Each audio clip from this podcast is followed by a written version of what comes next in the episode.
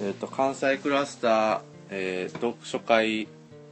5その後のさらにその後。のその後。わかんない。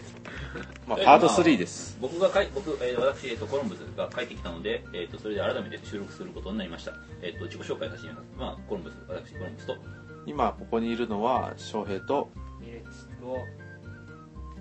岡田です。とあと学校の太田さんが寝てます。寝てます。床に寝てます太田さんは本当にどこでも寝れるし生命力が強い人ですね。いや床で寝てるのすっごい幸せそうで 太田さんは本当に体頑丈でこの前あの聞いて衝撃だったんですけど太田さんには虫歯がないんですよ。だから歯医者に行ったことがないえ太田さん目も大丈夫ですよね？一応眼鏡かけてますけど。あ眼鏡かけてるか。うんなんかねもうやっぱなんかもうなんか鉄の男ですよ。うん。てかねヘルニアでめちゃくちゃ痛そうだったこのあのシェンロンさんがいる一方あ太田さんはどこでも寝れるって不思議ですよね。そうですね。あなんかスポーツ的なことやってる。いややってないですねこう文化系。文化系ですねやっぱなんかもうなんていうかもう生まれ持った才能ですよね。やっぱ健康って才能だと思いますよ僕。そうですよね。僕とかこの前なんかこうもう歯が本当に歯が痛くて、うん。まあ、最近久しぶりになんか歯医者行きましたけど。だからコロンブスあんまりもん食べ過ぎですよやっぱり。これマジそうです。マジでそれで。いや本当にね。でもなでも甘いもん我慢しするよりかはなんか甘いもん食って早死にまたはなんかこう体を壊した方がいいので、うん。まあ、それは、えっと食い続けます。それは超わかります。やはりねなんかその僕禁煙とかって本当にねやめた方がいいと思うんですよね。タバコは吸うべきだと思いますよ。うん。まあなんかやめるんだったらやめた方がいいし。でやめてねストレスになれるんだったらやめた方がいいですよ。ただ自分は周りで吸われるのは嫌ですけどね、ああ匂いの問題ですか？うん、気持ち悪くなるんで、僕ねタバコの匂いそんな嫌いじゃないんですよ。ねうん、いやなんか自分がなんか車とかで吸うとやっぱりなんかこうなんか車の匂いとタバコってなんかすっごい気持ち悪くなるんですよ自分。ああ。あれはちょっときついですね。僕もねあの車の匂い苦手でだからなんかなケミカルな感じが嫌なんですよね。わかります。自分外車の車の匂いが本当に苦手です、うんうん。5分とかでやります。まあそういうわけでまあなんか車とかまあねだからまあケミカルな煙はダメだがナチュラルな煙はいいみたいなちょっとなんかやばい方向に、うん。行きつつある。話あるけどまあその辺はですねちょっと話をちょっとそらすたそらすためになんかこれこれですか？なんか置きたい感が。あごめんなさい。もうなんか読書会の内容の話とかしまくった感じですか？そうですね。でもコロンブスさん的には今回の読書会どうでした？いや非常に面白かった。ですやっぱりねあの今回本当になんかこう、まあ、ミルシさんの発表もすごいよくまとまってたし翔平さんの発表もなんかもうさすがのなんかこう社会学徒って感じで、社会学部え社社会学徒なんかこうあのあのプレゼンとかもそうですけど。どういうことですか？いやなんかあれじゃないですか。N 字創作観光なんか、はい。あのすごいなんかえっ、とプレゼンよくまとまってたと思いますよ。おおー、はい。ありがとうございます。ええでまああの一応僕もなんか街観光と街づくりと演奏学校ざっと見てましたけどまあでもなんかあの本当にざっとだったので非常にあの今日のあのインプットとしてあの今日のあのあれは良かったのではないでしょうか。まあそのインプットとしてすごい今回2人のがいいっていうのはよく分かってたので僕はやっぱひたすらなんかこう、まあ俺が興味あることだけ喋りました。いやーすごかったですよコロンブスさん完全なる独壇場です。なんかねだからもともとその、えっと、僕言論スクールの東さん講義って本当に面白く見てて、なんかこの前の授業とかでも、えっと、東さんが言ってたのはこれから僕がやるべきなんだけどもうしんどいので他の人がやってくれっていう仕事であの、えっと、とにかくルソーの話ですよね、ルソー論でデリダのルソー論とポール・ドマンのルソー論とソロワンスキーのルソー論この3つを読み比べると本当に面白いことが分かるので誰かやれって言っててででもなんかこう俺はもうやらないみたいなこと言ってたんですね、僕もこれはなんか面白いとは思ってて僕昔あれなんですよ。昔で言えばデリダがまさにそのポール・ドマンのルソー論をデリダが読むみたいな文章を書いてるんですよ、ねこれがあのえっとねえっとパピエマシンっていう筑馬学芸文庫に入ってる文章ででその題名副題が有限責任会社2っていう題名なんですよ。でご存知の通り有限責任会社っていうのは東さんが一番ほもものすごい重要視しているデリーのテクストの一つであのデリーとサルの論争ですね。でなんかこの続編みたいなものに位置づけているその文章でえっとルソーを読むドマンを読むデリダみたいなちょっと変な文章を書いてる。でこれは結構面白いんですよね。でどういうふうに面白いかっていうとまああの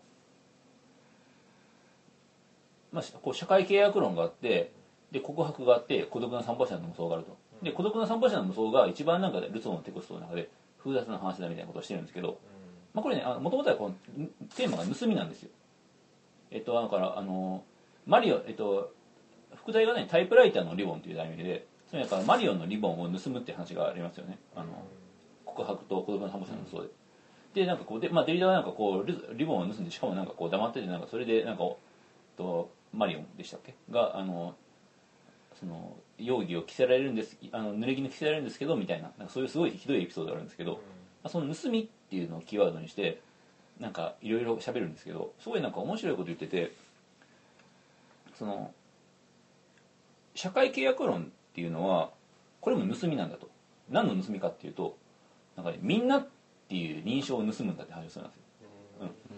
つまりねあのなんていうんでしょう。あのみんなを盗むってどういうことかっていうとつまりねつまり私の考えていることが、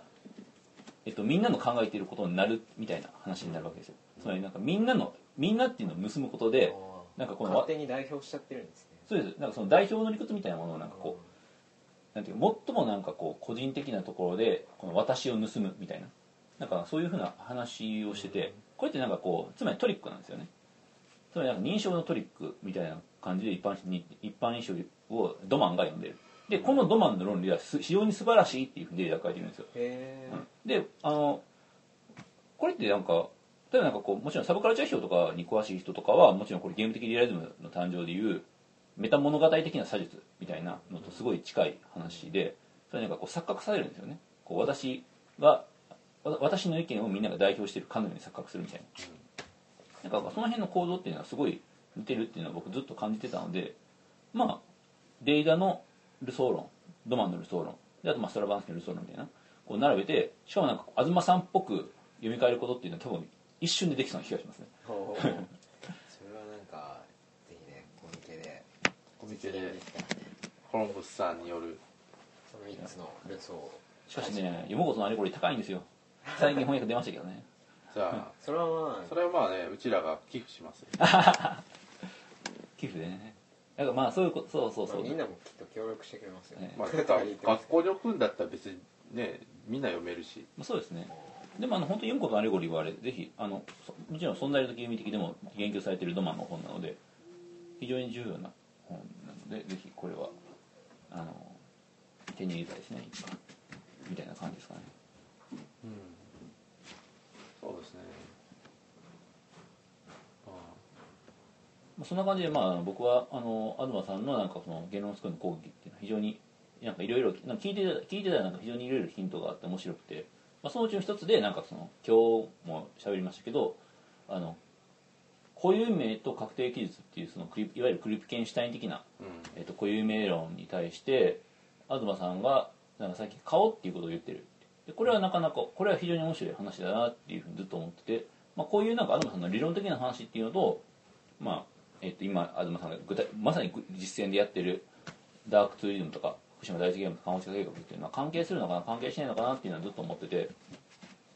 それこそなんかその追悼施設の設計とかになんかメラボとか使ってるじゃないですか、でなんかその追悼のシンボルとかなんかその追悼の死者の追悼の方法。例えばなんかこのそれこそこれ今日は喋れなかったですけどゲノエテストラでえっとその早水さんとあの古市さんが喋ってて対談があるじゃないですか、あそこでそのグラウンドゼロの追悼の方法みたいなこともちょっと喋ってるんですよああありましたありました。はいなんかこうあの死者の名前とかを打ち込んでなんか属性とかのレベルでなんかこうなんかタグみたいなの打ち込むとそのなんかその属性を持った人がグワーッとなんか図式化されるみたいな。なんかなんかそういうのはなんかおちょっと面白いですね。おっと思いますね。どういうあのその属性名前と属性みたいなのを打ち込むことでなんかその人の関係性みたいなのがグワッと見えるみたいな。そういうシステムができてるらしい。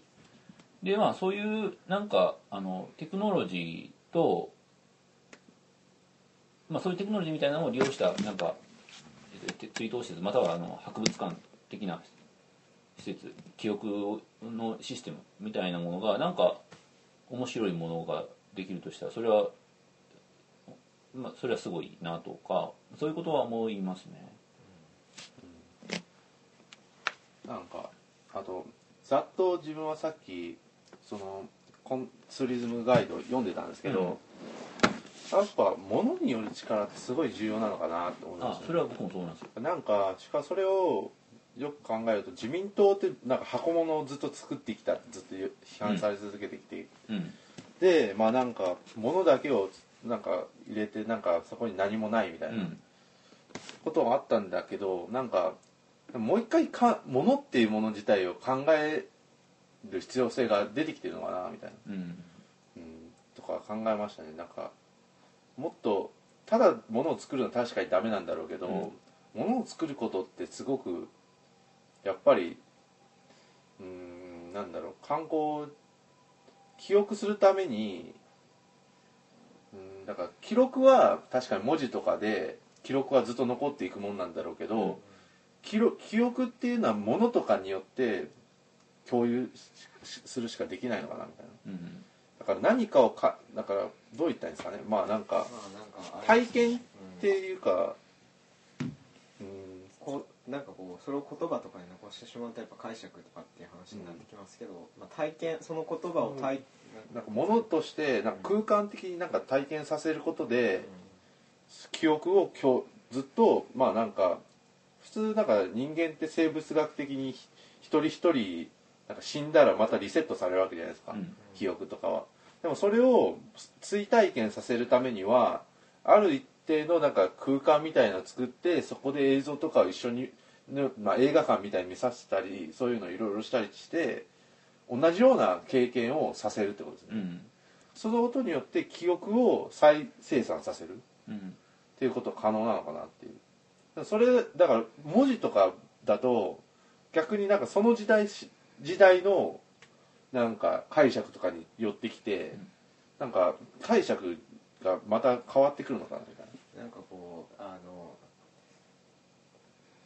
例えば18世紀のパリにを歩くっていうのと18世紀のパリについての言説を読むっていうのとの違いみたいな感じですよね、だから多分どの時代の人も牛肉食ったら思う感覚って大体一緒なわけじゃないですか多分、味っていうのは、そういう感じで物としての体験っ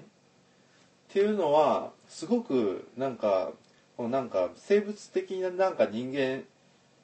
でも記憶記憶を共有する。だ記録を共有することはすごく簡単なわけですよ文字とかで。記憶を共有するにはそういうものとしての何かが必要なんだろうなっていうのは思ったんですよ、ね。あのなんか本読んでこう記憶そのものとしての記憶っていうかその一時体験を調達するものが一時一時的な体験を調達してるってことですよね。言説っていうのは二次的な体験になるんどうしても、で、それなんかこう超よくできたテーマパークみたいな話ですまあそういうことですね、うん。だから多分ディズニーランドのきょ体験がすごく共有しやすいのはそういうことなんだろうなって思いますよね、まあ特にディズニーランドっていうのは他のなんかテーマパークとか観光地と違うのはこういうふうに体験してこういうふうなイメージを抱けっていうところまですごく丁寧にそれはよくも悪くもですけどガイドされてるってことですようね、ん。あれはだから要するに古きだからアメリカじゃないですか全部。うんそうですね。アメリカのアメリカとだかつてのアメリカと現在のアメリカ、アメリカっていうその三本軸があってそれを体験させてるテーマはパークなわけです、そうね、だからまあここでもやから、まあ、あのさっきの僕の話話に突きつけるとそのテーマパークをいかに欲望させるかですね。このテーマパークであのその、まあ、津波体験なり原発事故体験なりを俺は受けたい。この体験マジやばそうみたいなことを、まあ、そういう体験をいかに組織するか。だからどんなだから人々の欲あ今回もさっきもラジオで言ってましたけど今回のキーワードはやっぱり観光とは欲望なんだってことですね。そうですね。つまり。観光がだから概念とか定義しづらいのは人の欲望を定義できないのと一緒で、うん。だから人はなんで旅に出るのかっていうテーマが大きなテーマがあったわけじゃないですか、はいはい。やっぱりそれは人はなんで欲望するのかと一緒なわけですよ、うんだからそれはもう無理なわけですよそっから。言及は結構、うん。だけどまあなんかだから、まあ、その無理なことが分かったこともおも良かったんじゃないですかね。今回。無理っていうかまあ逆に言えば個々の事例を相手にしていくしかないってことですよね、それぞれのコンテンツツーリズムとかだからむしろなんか観光って概念自体も哲学並みに広いわけですよ多分、うん。その中で何々の哲学みたいなのを言うのと一緒のようにまあ細分化して考えていかないともう議論はできないんじゃないですかねっていう。うん。まあでもそれって普通だしそれってすごい健全だと思いますけどね、なんかこう普遍的な一般的なこうなんか本質を見つけようとするみたいなそれって何なん17世紀の哲学なんて感じですからね、だからそうですね。やっぱそれは観光も一緒だったってことですよね。でも観光はももろにだから欲望と直結してるから。うん。うん。うんだって多分欲望の数だけ観光があるんじゃないですかねやっぱり、それはそうだと思います食欲に関しても。うん。そうだなっていう話をさっきしてたんですよ。うん。でまあその時にダークツーリズムへの欲望っていうのは結構特殊なところなっていううん話をしました多分まあ自分はダークツリズムってやっぱこう知らないことへのやましさみたいなところなのかなと。一方では、まあもちろん怖いもの見たさっていうのもあるとは思うんですけど、好奇心とかそういうのもあるだろうしなんだろう。うーん。まあまあなんか観光ってまあずっと歴史さっきも言ってたけど最初は危ないものだったわけじゃないですか、うん。で冒険としての観光っていうのがあってそれはだから危険と隣り合わせ。うん。でだった観光がなんか危険っていうかなんかを見に行くためのダークツーリズムみたいな。っうん。ていうものに変わってきてるのはまあなんかあんまりそこら辺に確かにちょっと微妙に違うけど似てるよう感じなのかなっていう。危険を求めるみ危たいな。険を求める。なんかこう新しい体験とですね。刺激って言ってもいいと思いますけど、まあ、ある程度観光地は郊外化されるっていう話ありしましたけど、なんか宇野常弘風宇野常弘風に言うと安全にいたい観光ですよそうですね、でも大体観光って安全にいたいわけですよ。そうですよそう今の観光は。ジェットコースターですよ、うん。その刺激のなんかこう危なさっていうのでむしろジェットコースターぐらいじゃなければお前何やっとんねんって話じゃないですか、うん。落ちるジェットコースターとかってアウトですよ、まあよそうですよね。ジェットコースターですよね。かんだからそういう意味で言えば。うん。だからだからさっきもまあ話しましたけど女性と観光って概念はだ結構深いなっていう話をしてたんです。女性と観光。だから女性ってだからもともともともとだから観光する人は男性で、うん。女性は受け入れる側。まあ要するにセックスツーリズムがあるわけですけどあはいはいはいそういうのは。飯炊きとかもそうですね、うん。飯炊きもそうだし。宿屋とかで。だや宿屋って大体女の人がやってたとか、うん。いいんいいんですよね、うん。中世でいうとかで。まあそういうのとかもあったりして。なんだけどだからそれは単純に旅自体がすごく危険なものだった。うん。だから道で襲われたりするし、うん。なんだけどこの頃だから普通に女性が海外旅行とか行くのは普通なわけじゃないですか、うんそういうのになってきたのはやっぱり交通網の整備だったりネットの整備だったりうん。そういうテクノロジーが進んできた現在で逆に女性の方が観光するようになった、あと重要な財力とかですよね、うん。なんかまさにあの早水健郎さんのあの講義の第一芸能スクールの講義の第1回目がその、まあ、トレンディードラマの話でしたけ？ど、まあ、トレンディードラマがなぜ生まれたかもいた話で、あるいは女性の一人暮らしっていうのはすごい大きいんだっていう話でしたね、働く女男女雇用機会均等法の結果によって女性がなんかこう社会に進出しその結果あの、まあ、ある程度お金を稼いで一人暮らしをすることが可能だった。そういうのが可能にした文化みたいな、まあ、そのうちの一つに、まあ、女性の一人旅みたいな観光みたいなものが位置づけられるんじゃないかなっていう感じがします、やっぱりなんか実際郊外化と観光っていうのもすごく密接に結びついてたり、でやっぱりだからその郊外を生んだ原因はやっぱり工場と規制法だったり、うん。なんかいろいろ連鎖してますよねそこら辺は、だって観光だから反小林静雄が作ったわけじゃないですか。関西のだから宝塚とかそういう観光とかを、でそれはやっぱ郊外になんかどんどんと作っていこうっていう、あの計画があってからのことだし。うん。面白いですよねそこら辺は。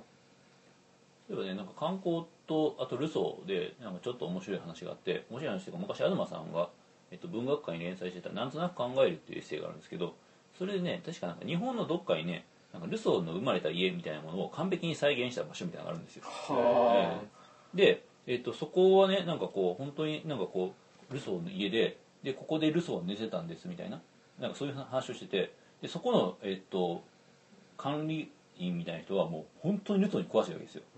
でルソーはどういう人でなんか何年に生まれてでこういう風な子でみたいな。でその説明をずっと聞いてるわけですよね。でなんかこうなんかそのなんていうんでしょうねすごい印象的な場面がですねえっと今ここにこその家に窓があるでしょみたいな窓があるんですよ。でこれフランスの方のルソーの家の方フランスの方に再現されたルソーの生まれた家にはその窓がないんだと。しかし窓があるこっちの方が正確なんですってすごい誇らしく言ったっていう話があってですね。はあ。うん。もうねそこで僕はめまいがしたっていう話をするんですね。なんかこうリアルってなんだろうみたいな。うんそうですよね。再現したはずのものの方が正確だみたいな。そうですそうです。何なんだそれは。だから彼が生きてる現実っていうのはもう完全にそっちなわけ。あの完全にそのルソーのいたそのその当時のフランスにも彼は生きててそっちの方が多分楽しくしかも濃密に生きてるわけですよね。この現の日本ではなんですごいですね。住み住みながらすでになんかこう別世界に観光してるわけですね、脳内が。でまあこれはほほ本当にというかもう実際物もありますしね。なんかリアルなんでしょうね。なんかこうこの帰ってこれなさみたいな。やっぱそういうのはやっぱ完全に物の強さですよね、うん。なんかなんか。あの言論サマリーズで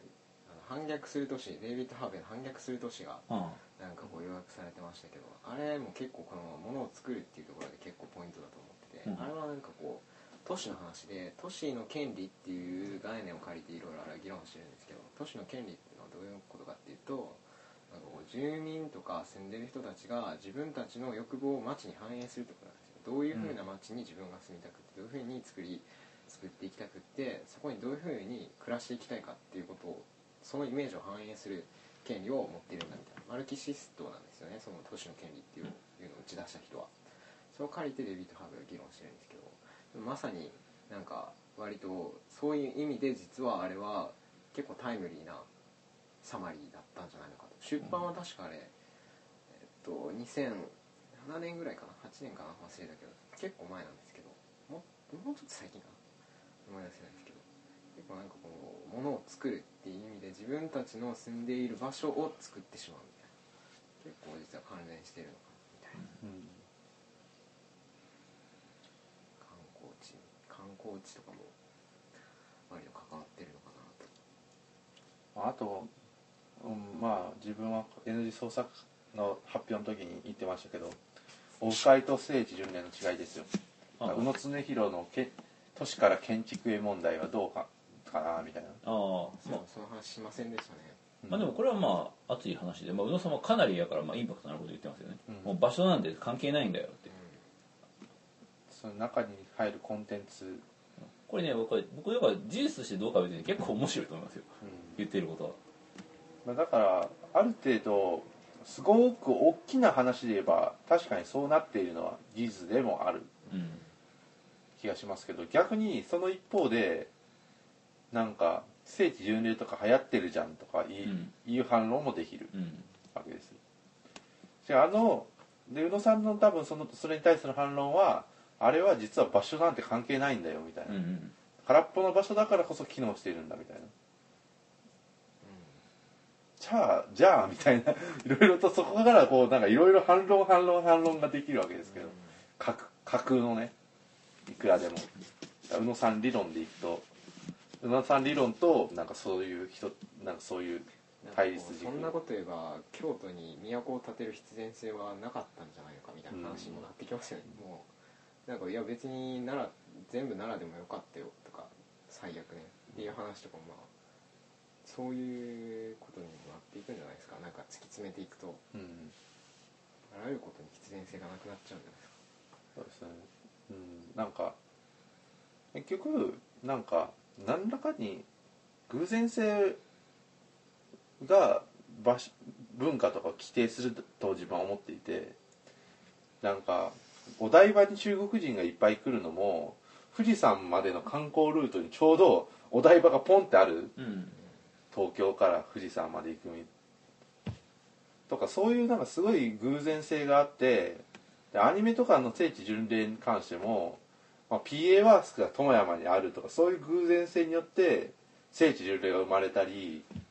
で「夏色奇跡」っていうすごいめちゃくちゃ押されてたスフィアアニメがあったんですけどそのアニメ自体はあんまり聖地巡礼になってないんですよね。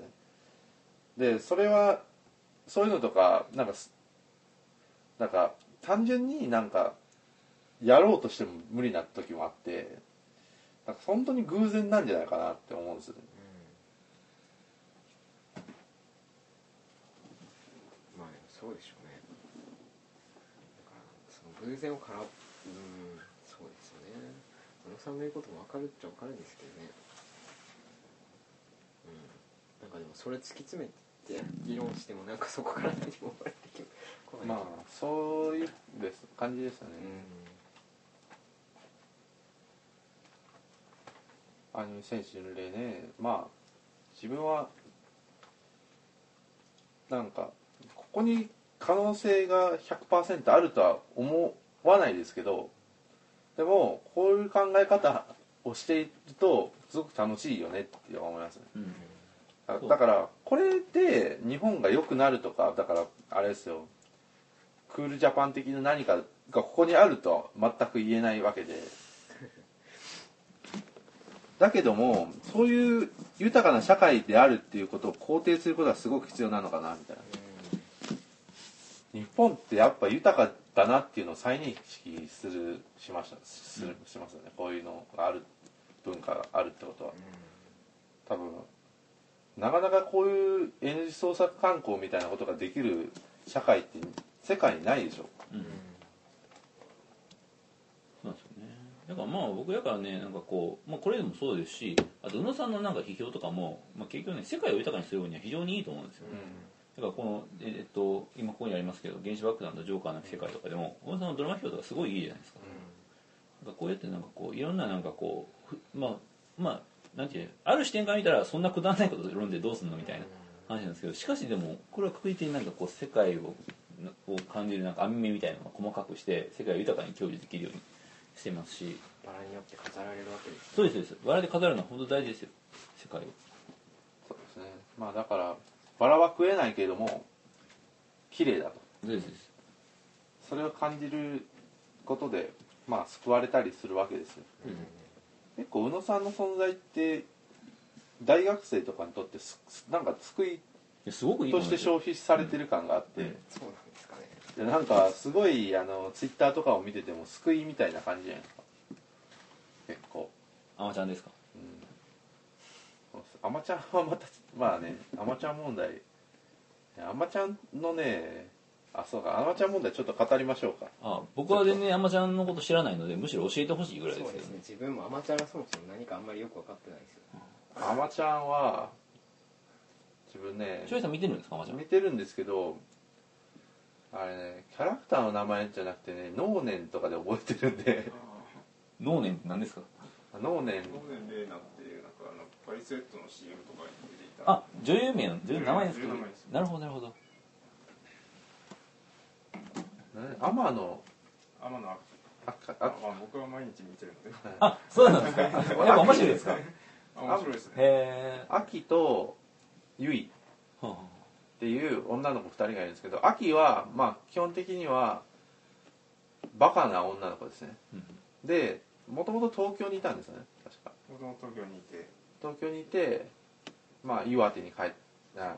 来東たと。京にいた時はこうちょっと目立たなくてちょっとだからいじめられっ子で、でも田舎に来たら結構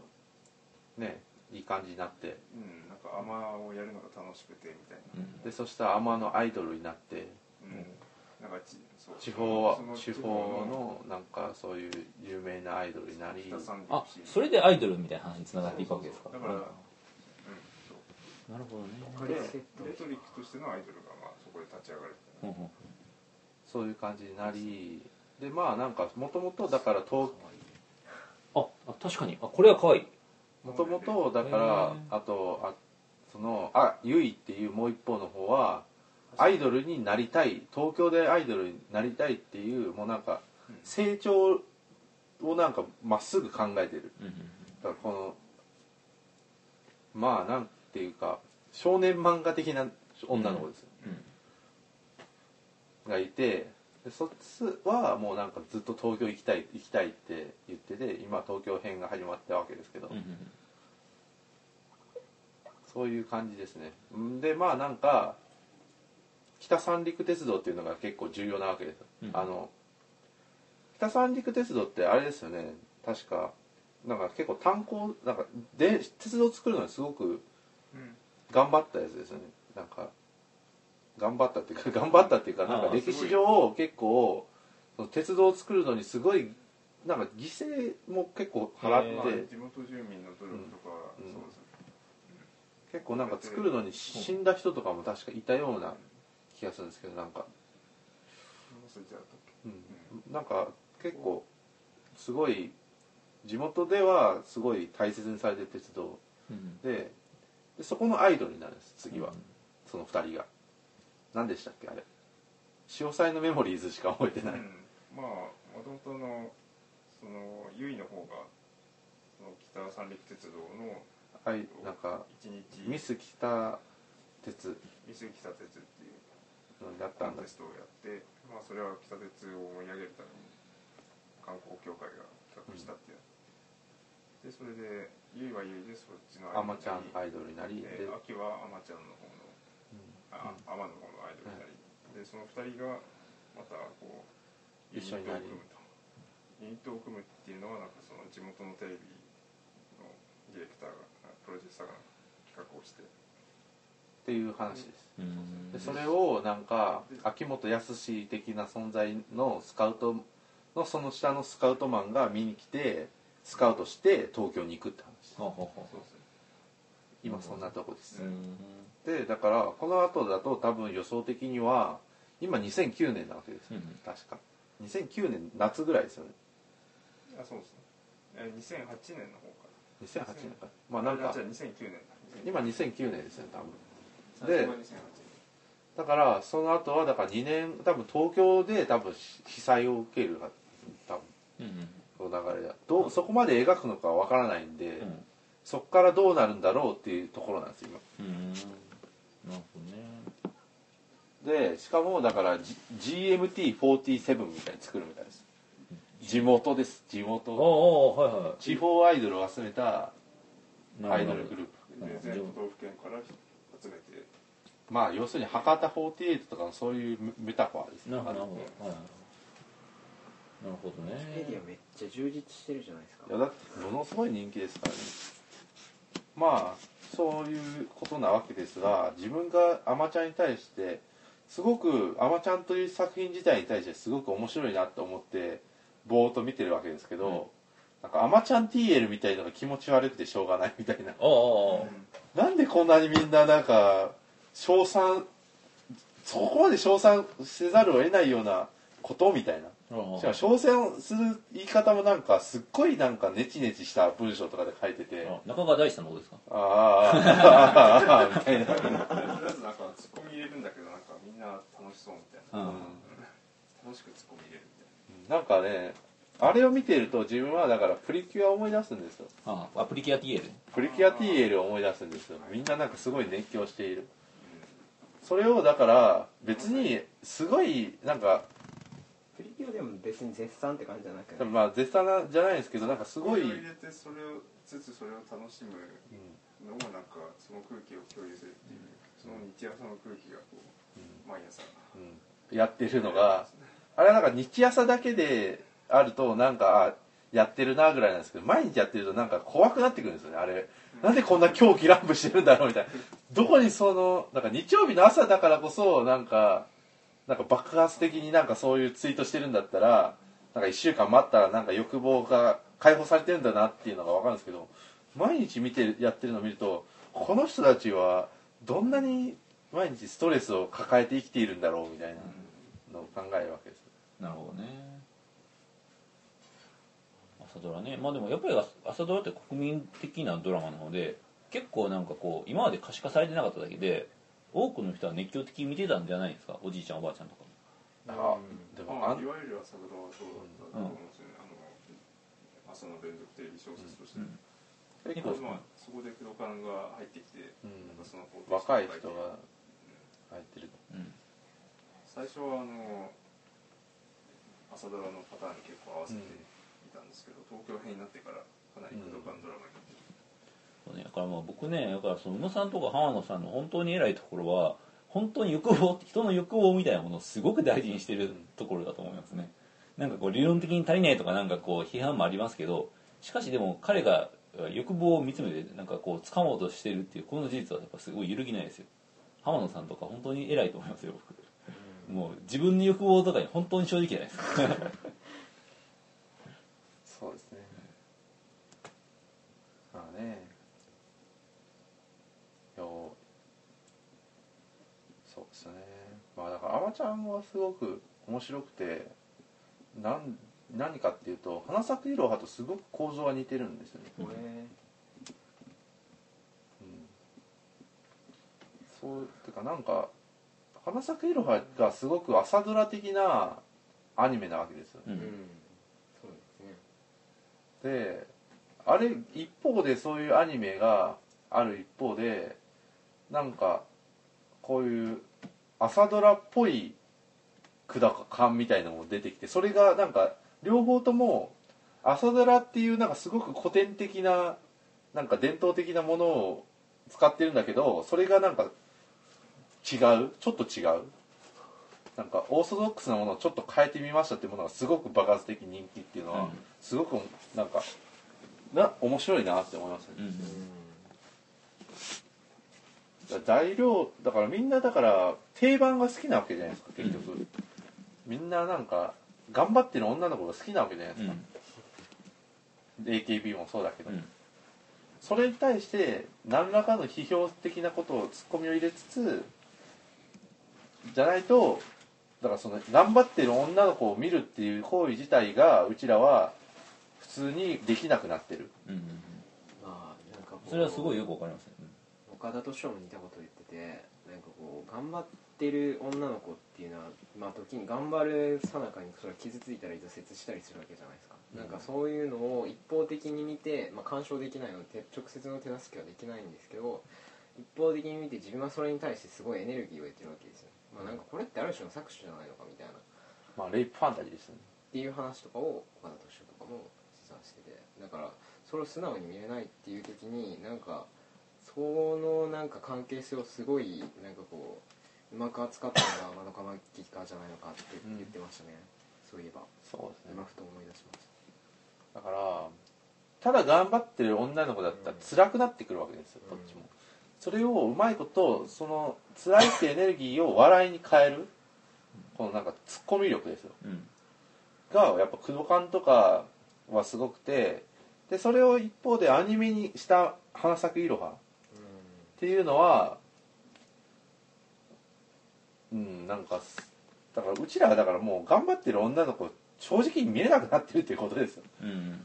なんかちょっとぐらいメタ視点とかツッコミみたいなのがあった方がベタにいけるとか熱狂主できる。に AKB はそうじゃないですか、うん。みんな突っ込み入れないと直視できないですよ、うん。あんなに辛そうなの。頑張ってて頑張りすぎてる女の子。それを突っ込み入れながら楽しむっていうのが AKB じゃないですか、うんうんまあ翔平さんもこれでね AKB 派というかえ？浜浜田総理派に行っちゃ行っちゃうんだなみたいな。え？全然そんなことないですよ。えどう今の文脈でそうなります？いやだからやっぱ AKB とかってやっぱりいいいいシステムだなみたいな話じゃないですか。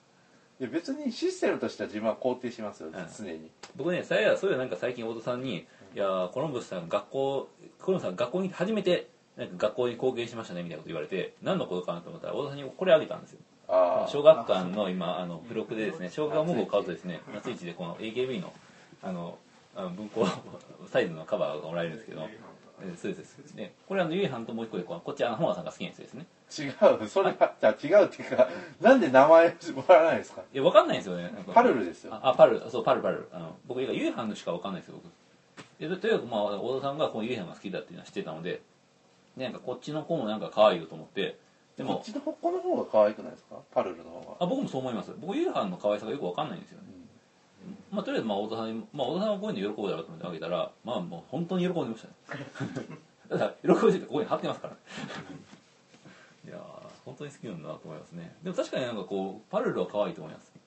まあ、とりあえず、うんパート3もあれなんですけどパート4いきますか？あ行きますか？の勢いで。